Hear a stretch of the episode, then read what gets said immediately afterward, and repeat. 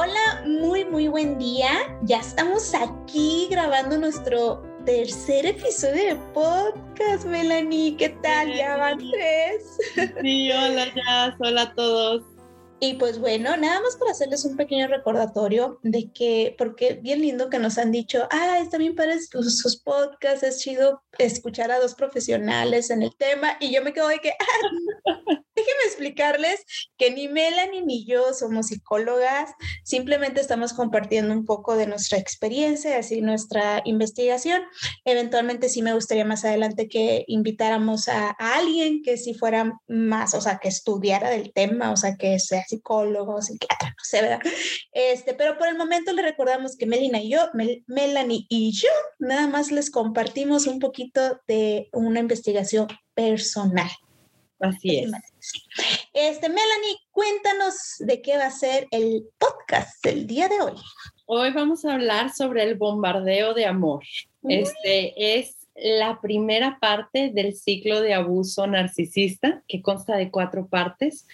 Es una que se ve muy bonita cuando se está viviendo. Nadie se queja cuando conoce a un narcisista y está viviendo la etapa de idealización. Se le puede llamar idealización o bombardeo de amor, pero es la base para la devaluación y el tormento en un futuro. Este, entonces es muy importante saberlo detectar porque se ve muy bonito, pero no lo es. Se ve como amor, pero no lo es. Lejos. Es la base para manipularte, para usar a una persona. Entonces queremos explicar qué es y cómo, y cómo funciona. Exactamente. Yo sé que algunas de nuestros este, oyentes, ya sea chicas o chicos, les ha pasado que conocen a alguien y como que mágicamente dicen, oh Dios, o sea, tengo menos de un mes hablando con esta persona y tenemos ¡ah! tanto en común. Y me dice que me ama y, o sea, no todo, es tan perfecto, todo fluye, todo fluye, es el destino. Y te preguntas, ¿cómo que su ex no lo valoraba? ¿Por qué no valoraba esta joyita de persona? Sí, la, el bombardeo de amor es como la luna de miel que inevitablemente atraviesan todas las relaciones en un principio, pero en esteroides, o sea, es exagerada. Se vuelve adictiva. ¿Cómo se ve un bombardeo de amor? Llamadas todo el día, mensajes todo el día, regalos más allá de la cuenta, canciones, poemas, salidas, viajes, atención, tiempo juntos, cumplidos, halagos, halagos exagerados, deseo de estar contigo todo el tiempo, querer conocerte y saber todo sobre ti, qué te gusta, qué te disgusta, cuáles son tus miedos, conocer tus amigos, tu familia, tus traumas de la infancia, querer saberlo todo sobre ti en un principio, el narcisista hará lo que haga falta para darte aquello que más anhelas. Inconscientemente ellos pueden detectar si tu peor miedo es el de abandono y lo que más necesitas es sentirte acompañada, sentirte vista, él te va a dar eso. Si lo que más deseas es independencia, espacio personal, él te va a dar eso. Aquello que necesitas y nadie nunca te había dado, Él te lo va a dar para que tú digas, wow, o sea, por fin lo encontré. Hablan de un futuro que estamos de acuerdo, vamos a retomar una relación sana, eh, entrar a un compromiso de vivir juntos, de hacer una vida juntos, eso se da con el tiempo, gente. Sí, si una relación sana se va haciendo más, más fuerte con el tiempo y es gradual, no sucede de la noche a la mañana, no sucede muy rápido. En cambio, una relación narcisista empieza en su mejor momento. Al principio es un festín de amor y se va deteriorando poco a poco.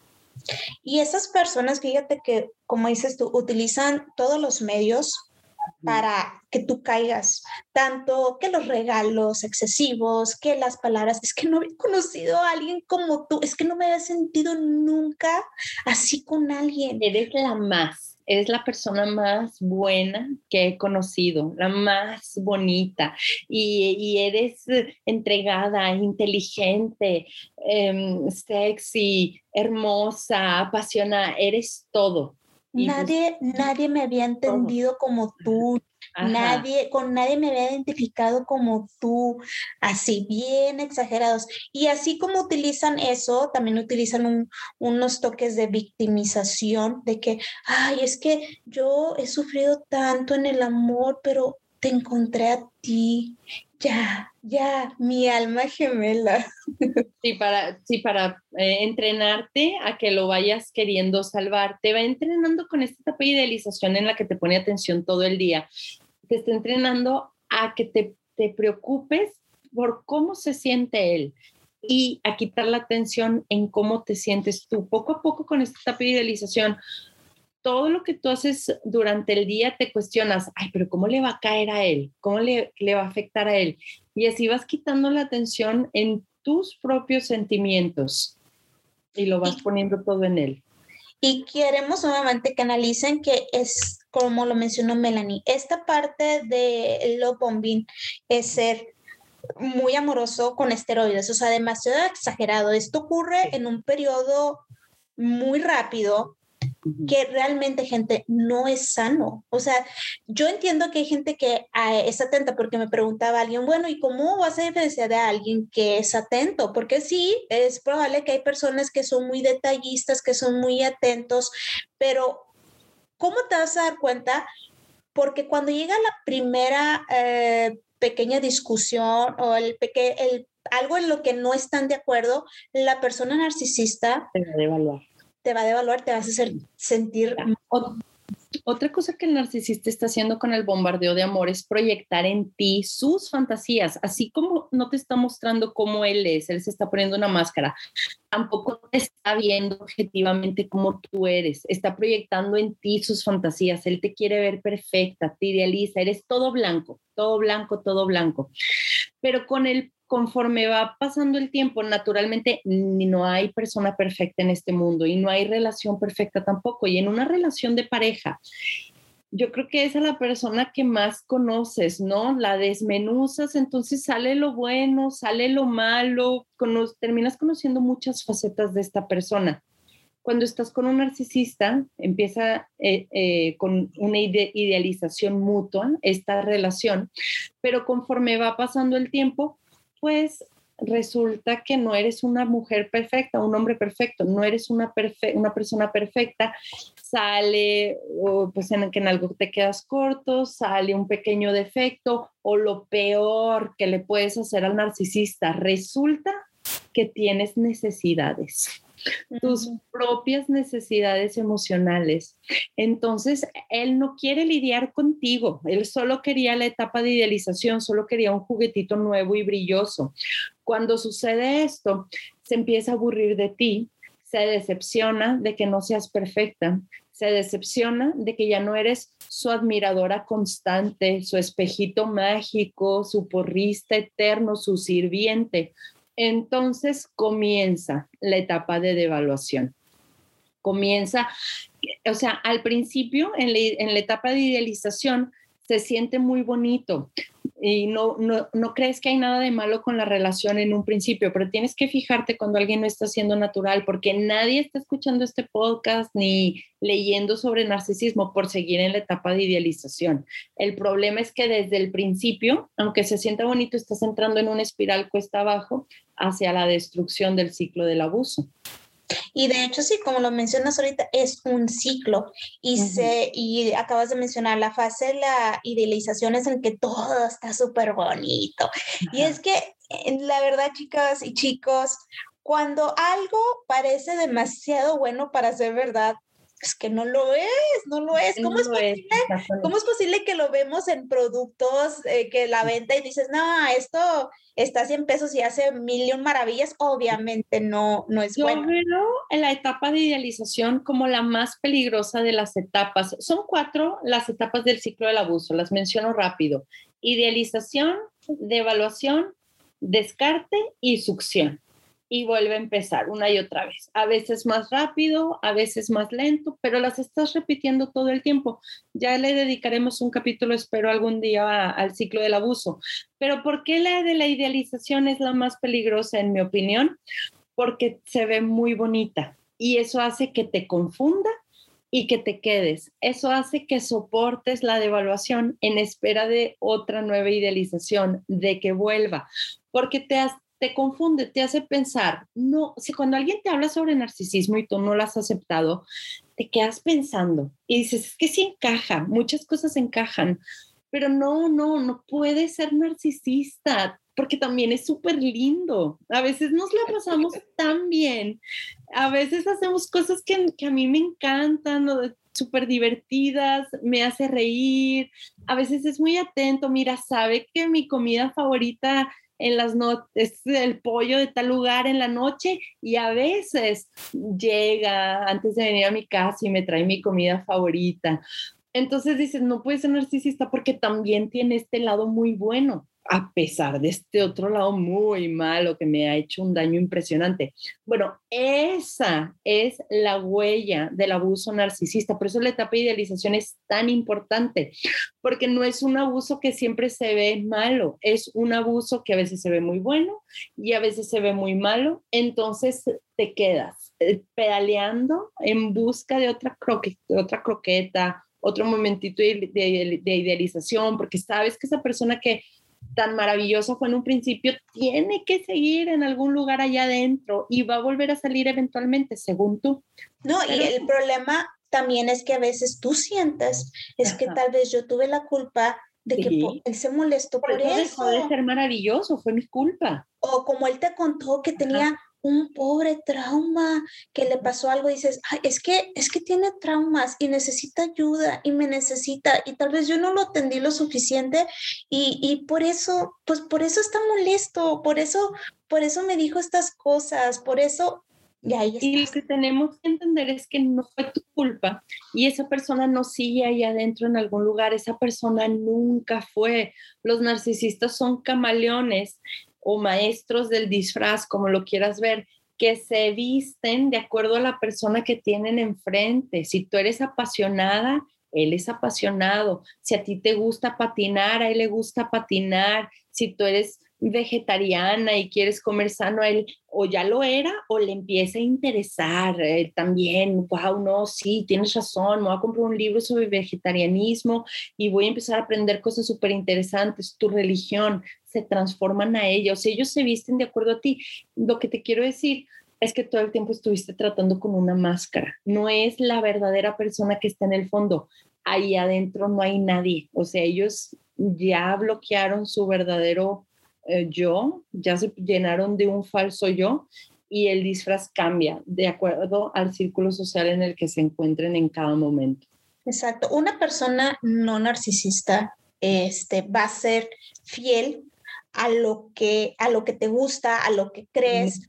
Obviamente puedes cambiar tu opinión en algunas cosas, pero no de una manera rápida y por otra persona, o sea, no, o sea, Sí, pues, algunas cosas, siempre, obviamente si a tu pareja le gusta algo, pues te abres a intentarlo, pues aprendes cosas nuevas. Obviamente no vas a hablar igual con tu mejor amigo de la infancia que con tu jefe de trabajo. Modificas algunos aspectos, pero no tu núcleo y no todo. No, a esas personas, como dices tú exactamente, son camaleónicas, se van a adaptar conforme al grupo en el que estén y va a ser nada más porque obviamente quieren obtener algo de, ellos, ¿verdad? Y luego por eso la frustración de no entiendo qué pasó si en un principio éramos tan similares. Bueno, ese, ese es el secreto. Éramos almas gemelas. Yo no sabía que las almas gemelas eran tan relaciones tan tóxicas y que nos bloqueábamos y que ya nos queremos hablar, pero es que ella vino a buscarme y me dijo que, que pues es que yo me equivoqué. Eh, me dice, es que tú también, ¿para qué te pones así? Ay, sí es cierto, tienes razón, yo también exagero.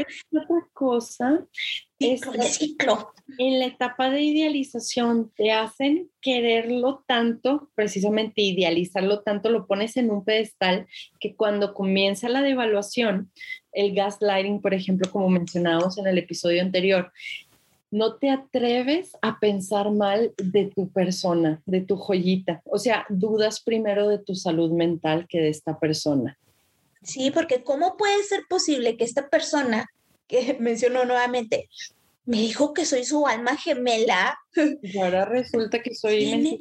Sí, tiene tantos detalles para conmigo y me dijo que yo era la más hermosa, que yo era única, que nada más yo lo entendía a él o a ella. No, claro que no puede ser, no puede ser. O sea, él no puede ser la misma persona, e, es que algo habré dicho mal, algo, algo habré hecho mal yo definitivamente. Entonces, pues hay que darnos cuenta, parece el principio amor, no lo es, hay que darnos cuenta que el narcisista nunca estuvo buscando a alguien a quien amar, él estaba buscando un fan perpetuo, un espejo que le confirme su grandiosidad, que lo escuche todo el día, su público personal. Él estaba buscando suplemento narcisista, estaba buscando que fueras su bote de basura para echarle todo, proyectar en ti todos los sentimientos insoportables que hay en él. Alguien que llene su eterno vacío y que lo saque de su aburrimiento existencial. Hay que darnos cuenta que no somos capaces de llenar el vacío de nadie y que después de un tiempo y de un tiempo corto ya no lo puedes sacar de su aburrimiento mortal. Este, mucha gente dice, bueno, voy a aprovechar este ratito, voy a aprovechar ahorita, en cuanto me empiece a tratar mal me voy. No, eh, vas entrando en la devaluación sin darte cuenta y te va destrozando el alma. Si tu autoestima ya tenía ahí pequeños defectitos, ya cojeabas de algunos de algunos lugares va a hacer que se intensifiquen, o sea, que, que tus problemas de autoestima sean mayores, que tu integridad como persona sea menor por mucho. Entonces, lo importante es detectar en un principio cuando alguien no es real. Trabajando con tu amor propio, te empieza a aparecer empalagoso cuando no es un cumplido honesto, sino un halago exagerado. Lo sientes y puedes no entrar, porque te digo, indudablemente te va a llevar a la, devaluación. Y bueno, hay que recalcar, recalcar, recalcar también que eh, no todos los narcisistas buscan la misma cosa, porque hay unos que son los que quieren atención únicamente, los que quieren algo material, digamos que tú eres una chava este, de dinero, no sé, los que quieren ser mantenidos, o sea, cada uno está buscando una casa donde meterse. Sí, cada caso es diferente en, por fuera, pero en, en el centro, en el núcleo de la cuestión, es igual. Ajá, y, y, no solo se reflejan las relaciones, porque también en lo laboral, el narcisista puede mm, buscar cierto puesto, el narcisista puede buscar ciertos beneficios de, de, de algún negocio. Este, y te va a mientras le sirvas, evidentemente, sí, en el trabajo se ve mucho, incluso en las, en las amigas y en las familias, o sea, ahorita es mi hija favorita, este, y porque te puedo presumir, y porque me haces ver bien, y déjame te compro cosas, y déjame te consiento, pero en cuanto no me guste algo, te tiro a la basura, te aplico la ley del hielo, hablo mal de ti a tus espaldas, y ahora resulta que tu prima es mi consentida. O sea, y ahí entra una, una un ciclo de, de abuso narcisista también, con su devaluación, con su descarte y su succión. Fíjate que algo que me doy cuenta y que es algo muy común, eso de aplicar la ley del hielo, de dejar de comunicarse, eso es, eso es una de las grandes red flags, porque una persona sana no hace eso. O sea, hay una relación, hay comunicación, se hablan, nos sentamos a platicar qué pasó, vamos a solucionarlo, porque eso sí, o sea, no, no está bien, o sea, no es, es entendible que tal vez si alguien te hizo daño, tú estás en todo tu derecho de no quererte comunicar con esa persona y la cortas, pero tú que decides cortarlo, tú sanamente no la buscas. O sea, no estás ahí otra vez. En cambio, una persona narcisista te le corta la comunicación y luego después ahí va otra vez. Cuando quiere. Ahí va otra vez a picarte, te manda ahí un mensajito ahí despistadamente de que, ay, extraño cuando platicábamos, o sea, o me dejas de hablar o qué onda, o sea, ¿qué pasó? Sí, porque haz de cuenta que ahí la ley del hielo sería la devaluación. Hay muchas maneras de llevar a cabo la devaluación y luego está el descarte. Si, si no le vuelves a servir inmediatamente, te descarta, te corta, te ignora. pero luego viene la succión porque el narcisista no se quiere quedar sin tu suplemento para toda la vida. Ya cuando se te pase el enojo, cuando se te olvide su traición, cuando te necesite de nuevo, cuando ya no tenga otro suplemento, te vuelve a hablar como si no hubiera pasado. Hey, ¿qué onda? O, ay, qué sordeada. Te la voltea como si tú fueras la que le hubiera dejado de hablar a él. Ay, qué sordeada, ¿cuándo nos vemos? Es la succión y te vuelve a idealizar. Otra vez te trata hermoso y eventualmente algo le va a ofender, va a venir la nueva devaluación y el nuevo descarte y así te la vives todo el tiempo. No, y es que bien o mal, este tipo de personas, cualquier tipo de atención es buena. Sí. Buena o mala, sigue siendo atención. y nosotros tenemos que ser diferentes, tenemos que darnos cuenta que el bombardeo de amor no es halagador, o sea, no consideren los halagos exagerados como algo bueno sobre tu persona, no lo consideres halagador, no creas que ni siquiera que es real, ni siquiera lo absorbas. Si, si está hablando de puras cualidades tuyas, debes de saber que es como una fiesta de falsedad, algo que él está haciendo para ganar ego, no te describe y no es halagador y no te ama y no se quiere comprometer. No es halagador porque no es real. Hay que tener mucho ojo en saber definir una una de otra. Y de hecho lo puedes tú comparar con tus personas allegadas, o sea, es que, bueno, es que ya cuando pasas en una situación así ya empiezas a detectar cuando, ahora sí, cuando quieren ser personas lambisconas o cuando es algo, algo genuino, algo real, algo bonito, que, que te lo saben decir en un momento adecuado, este, y que no te lo están así tirando así como que tengan mucho confeti, ten, ten, ten. Un cumplido auténtico viniendo de cualquier persona, o sea, no solo en lo romántico, un amigo, en el trabajo, en la familia, un cumplido auténtico se siente muy diferente. No, no te está tratando de bañar de, de amor falso ni, de avanzar muy rápido. Fíjate, una última cosa yo creo que valdría la pena mencionar sobre el bombardeo de amor es que el narcisista, a diferencia de la relación sana, tiene que ir demasiado rápido. Mm, a veces hasta con engaños, o sea, te quieren comprometer, que te cases, que tengas hijos o que mínimo entres en relación con ellos muy rápido, porque en el, en el fondo, subconscientemente, saben que si van despacio, que si permiten que haya tiempo para que los conozcas, no te va a gustar y no, no los vas a querer. Entonces quieren que para cuando llegues a ese momento de verlos un poquito más enteramente como personas, parece entonces ya seas adicta. Te tienen que hacer adictas en el principio porque saben que no tienen mucho que, eh, que aportar, que en el fondo están vacíos. Y como decía mi abuelita, la carreta vacía hace mucho más ruido que la carreta llena. Entonces, por eso cuando alguien vea muy, muy flashy, muy brillante y necesite exhibir todas sus cualidades desde muy al principio, ojo, estás hablando con una persona que te quiere comprometer muy rápido y, y no hay motivo para eso. Pregúntate por qué. Ay, no digas eso, porque me haces que me acuerdo de, de, una situación personal. Yo tenía mes y medio saliendo con mi ex y él me la empieza a hacerte llorona de que no, es que a mí me dijeron que tengo bajo conteo de esperma y que no va a poder tener hijos y pues yo ya tenía mi hijo. Yo, ay, pues no, pues vamos a intentarlo mes y medio, gente, mes y medio saliendo con esta persona, quedó embarazada, ahí mostró su compromiso, ahí estaba como que, ay, sí, ya, ahí bajas mi demencia, pero bueno, bueno, aprendimos. aprendimos sí, da un poco de coraje ya cuando ves atrás, una vez que aprendiste, dices, ¿cómo me la pude haber creído?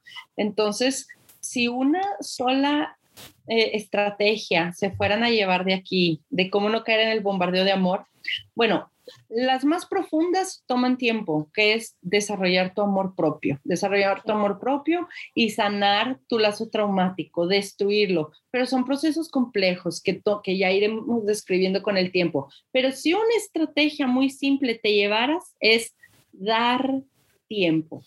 En los primeros tres meses de haber conocido a alguien, resiste las ganas a ir corriendo sea abierta, sea amable, sea una buena persona con esta persona, pero no hagas cambios de vida drásticos, no te mudes, no te cases, no tengas hijos.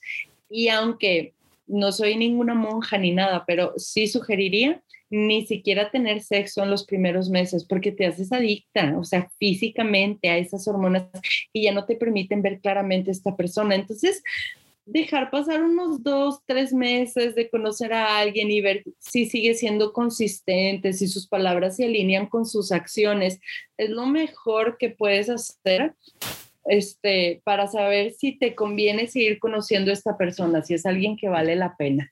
Claro, tómense el tiempo, o sea, no sé por qué andan, por qué andamos tan, ajá, por qué andan tan apurados. Tres meses, o sea, se van volando y piensa en los años de, de suplicio que te pueden ahorrar o en incluso las, las decisiones irreversibles, porque tener un hijo con una persona difícil es algo que ya no puedes volver atrás nunca. Sí, no, piensen en todo lo que se van a ahorrar en el proceso del divorcio. sí, tu salud mental, tu dinero y todo. Sí, y bueno, vamos a poner algunos puntitos. Por ejemplo, el eh, para es salir de esto, del bombing, o, o sea, salirte de esto o detectarlo. Por ejemplo, es que no te culpes, no te reproches. Si, si la dejas a esta persona, no empieces, ay, es que era tan atento conmigo, ay, es que yo tal vez me faltó. No, no, no, no, no, no no, no te reproches. Si volviste con esa persona, bueno, y luego te volviste a salir de esa relación, no te reproches el, ay, es que para qué volvía. No, lo bueno es que ya te saliste. Este otro punto, tus redes, tus redes este, de apoyo, tus amistades, este, las que yo sé que a veces las mismas personas, a tus amistades, se sorprenderían de que, uy, pero si era tan atento, ¿qué pasó? Y siempre, nunca van a faltar las amistades que como que detectaron que algo no estaba bien y decían, es que se me hacía muy raro de este man. También amárrate de ellos porque ellos también llegan a ver cosas que tú no ves. Sí, tener tu, tu gente confiable. Sí, y piensa, ¿realmente merezco esto, realmente merezco estarme sintiendo angustia de que ya me bloqueó, ya me hizo la ley de hielo, ya me reclamó esto, le conté, eh, entré en una pequeña discusión con él, se hizo grande y luego me dijo, ya ves, por eso tu mamá te dice esto, esto, oye, no, cuando tú le cuentas a alguien de tus situaciones personales, tu familia y todo, y luego esa persona utiliza eso para luego atacarte, mm, ¿qué otra más red flag necesita, en verdad. sí, y fíjate que dentro de la etapa de idealización, como quiera, aunque estés en pleno bombardeo de amor, eh, muestran su verdadera persona, se, se, filtra entre la máscara, un destello aquí, un destello ya, lo, lo, puedes ver cuando tratan mal a alguien más. Tal vez a ti te están idealizando, pero se burlan horrible de alguien que pasó por al lado de ustedes en la calle porque lo percibió como inferior o trata muy mal al mesero o como te habla de la ex. O sea, puedes ver qué tipo de persona es, no por cómo te está tratando a ti en ese momento, sino por cómo está tratando a los demás. Entonces, cuando te muestra estos foquitos rojos, este, pones atención. Este, la, la gente te está diciendo cómo es todo el tiempo. Muchas veces hasta te lo dicen con palabras, ¿no? De que, ay, yo no soy tan bueno como tú, ay, yo no sé este, comprometer a la larga. O sea, siempre se escapan estos pedacitos de verdad entre la idealización. Hazles caso. Cuando la gente te diga cómo eso, te lo demuestre, hazles caso, porque nosotros somos los que, no, no, no, pero también es súper bueno. O sea, tratamos de racionalizar para a fuerza quedarnos en una relación. No, simplemente hazles caso, acéptalo y deja pasar ir, deja pasar ir las cosas que no son para ti para que puedan llegar las que sí se alinean contigo. Exactamente. Y además, nuestra intuición nos habla, porque a veces sentimos como que, ay, es que sí está medio raro, pero, pero es que qué bonito. Entonces ya cuando ese mm, está medio raro y luego te gana el, pero se siente bonito, eso está medio raro, ya es tu intuición de que intuición mostrando una tensión que no te conviene, sí. Y a veces el, se sienten en el mismo cuerpo, ¿no? Cuando dice algo, se te cae el estómago este, no sé, te da el parpadeo, te tuerces el cuello cuando volteas, o sea, yo pasan cosas así a veces que es tu cuerpo diciéndote, córrele, salte de aquí. Y bueno, y ya para otro punto que te puede ayudar mucho es, y no tengan miedo ir con un psicólogo. En serio, yo no entiendo por qué no, ir al psicólogo no es, ir a terapia no es de que signifique que estés loca o estés loco. Significa que a veces necesitamos a alguien porque tenemos muchos nudos en nuestra cabeza, en nuestras emociones y todo, y los psicólogos para eso están, para ayudarnos a cómo desenredar nuestros propios nudos. Ellos nos van a guiar a cómo desenredar nuestros propios nudos y a cómo comprender nuestras emociones o cómo lidiar con esto. Este, entonces no teman si, si sienten que algo les está angustiando mucho con esta otra persona o en algo, en, tal vez puedas tener un jefe narcisista, no sé, un, tu mamá, tu papá, no tengan miedo con ir a, terapia porque no tienen idea de, de, que cuando obviamente consigues un, un terapeuta adecuado a tu situación, híjole, no hombre, o sea, te levanta Sí, no, no porque no puedas ver un corazón roto o una mente confundida, herida, este, no lo puedes ver como un hueso roto, pero igual no, es, no esperarías que un hueso roto se cure solo o hacerlo solo, vas con alguien que sepa bien, que te pueda guiar por el camino correcto, con la mente y con las emociones es exactamente lo mismo. Um, tal vez no lo podemos ver con los ojos, pero está ahí y nos conviene sanarlo para poder tener una buena calidad de vida no normalizan, en verdad, no normalizan este, las, las relaciones tóxicas. Es que yo, yo siento en verdad, Melanie, que no sé si es algo de esta época, que dicen, no, pues es que es normal, en todas las parejas hay discusiones y se dejan de hablar. Mm, déjame decirte que no. de verdad que ojalá que hablemos del lazo traumático, porque ahí es donde mm, entiende uno por qué lo normaliza y por qué se queda. Y a veces duele reconocerlo, pero estamos atrayendo gente inmadura, es porque estamos dejando que nuestro propio niño inmaduro interno eh, tome las riendas de la situación y dirija nuestra vida.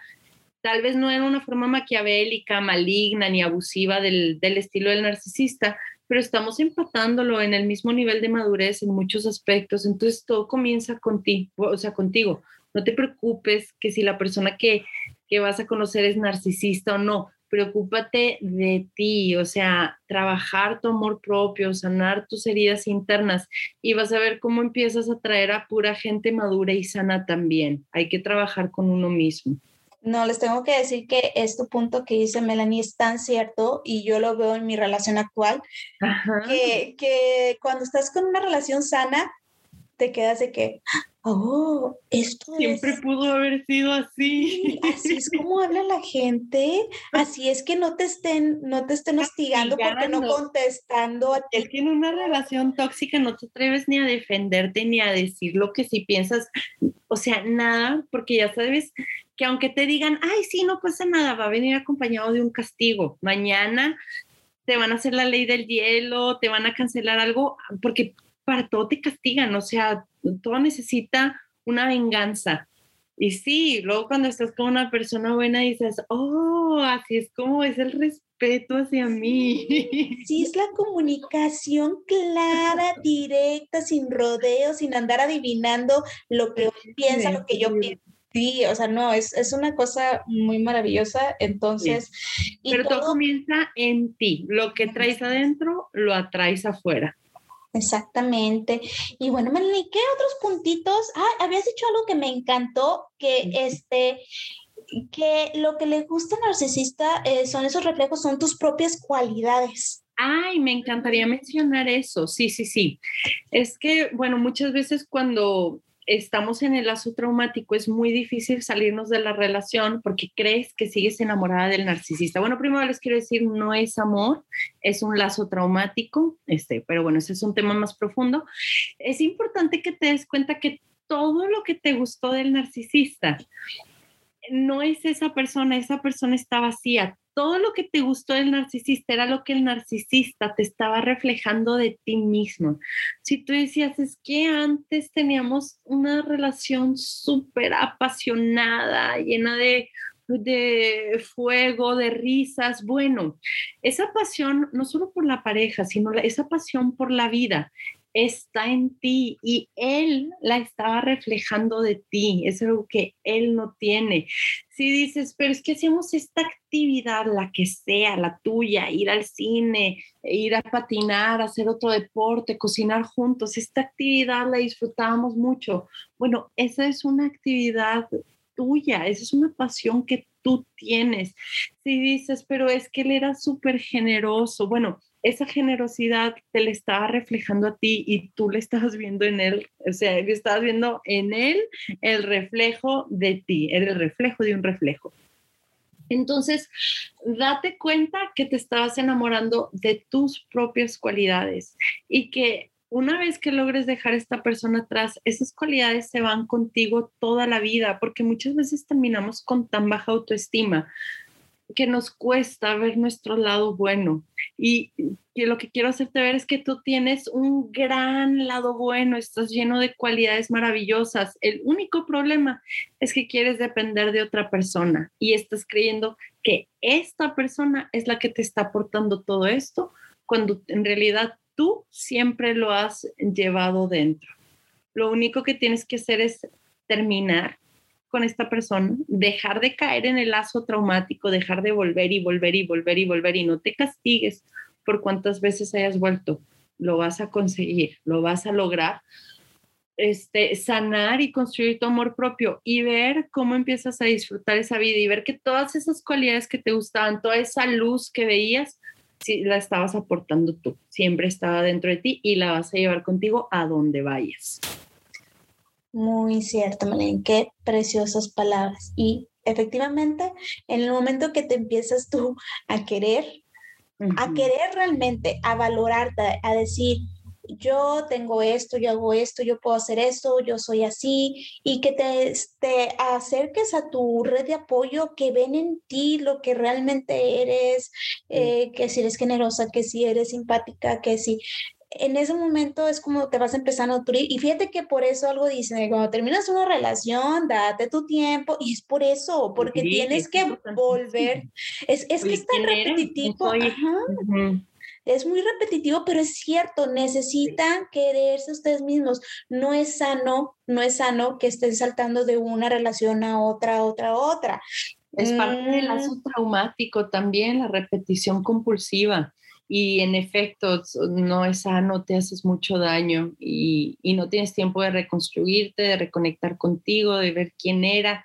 Cada vez eres menos tú. Por eso esto de sanar del abuso narcisista no tiene tanto que ver con el narcisista y sí tiene todo que ver contigo. Uy, ya nos va a tocar. A mí se me hace que esa sería una serie de varios episodios porque la sanación es un proceso si sanar de una relación normal se toma un tiempo, imagínate una relación narcisista en la que hubo una cantidad de, ataque a tu autoestima y termina en el suelo. Entonces créeme que es un proceso más largo, más no imposible. No, de las mejores cosas que puedes hacer por ti, aunque doloroso y difícil, lo mejor que puedes hacer por ti, sin duda. Y lo van a terminar como nosotras haciendo podcast. Pero bueno, espero que les haya gustado este tema del love bombing. Eh, pues tengan cuidado, chicas, con a veces lo que brilla. Lo que parece que brilla no siempre es un diamante, así que... Exactamente, hay que dar tiempo, abrir los ojos, dar tiempo y confíen en su intuición. Esa, esa es la clave, fíjate Melanie, el tiempo. No anden apuradas, chicas, no anden... Chicas y chicos, porque luego me dicen, ay, es que nada más salen, ya vamos a tener un, un, chico próximamente, a ver si Armandito ahí se escucha, este, se anima, ya hacemos el tiempo. Y oye, rápidamente quiero mandar un saludo a una amiga que anda, este, anda en Chicago, creo que anda en Chicago, se llama Dani, y ella la conocí por medio de unos tweets que hablábamos del narcisismo. Entonces, ahí me estaba diciendo, ya cuando subes el episodio 3, yo, espérame, espérame. y bueno, pues bueno, chicos, espero que les haya gustado el episodio del día de hoy, el episodio 3 que fue el Love Bombing, a ver qué título le ponemos. Y yo creo que durante la semana, Melanie, vemos eh, de qué hablamos en el siguiente episodio. Sí, dejen sus sugerencias si tienen algunas. Pues muchísimas gracias. ¿Alguna últimas frases, Melanie? ¿Qué dices? No, todo lo que brilla. ya, ya hablamos mucho. pues bueno, pasen muy bonita tarde y pues un gustazo haber podido platicar el día de hoy contigo y nos vemos en el próximo episodio. Chao. Hasta luego, bye bye.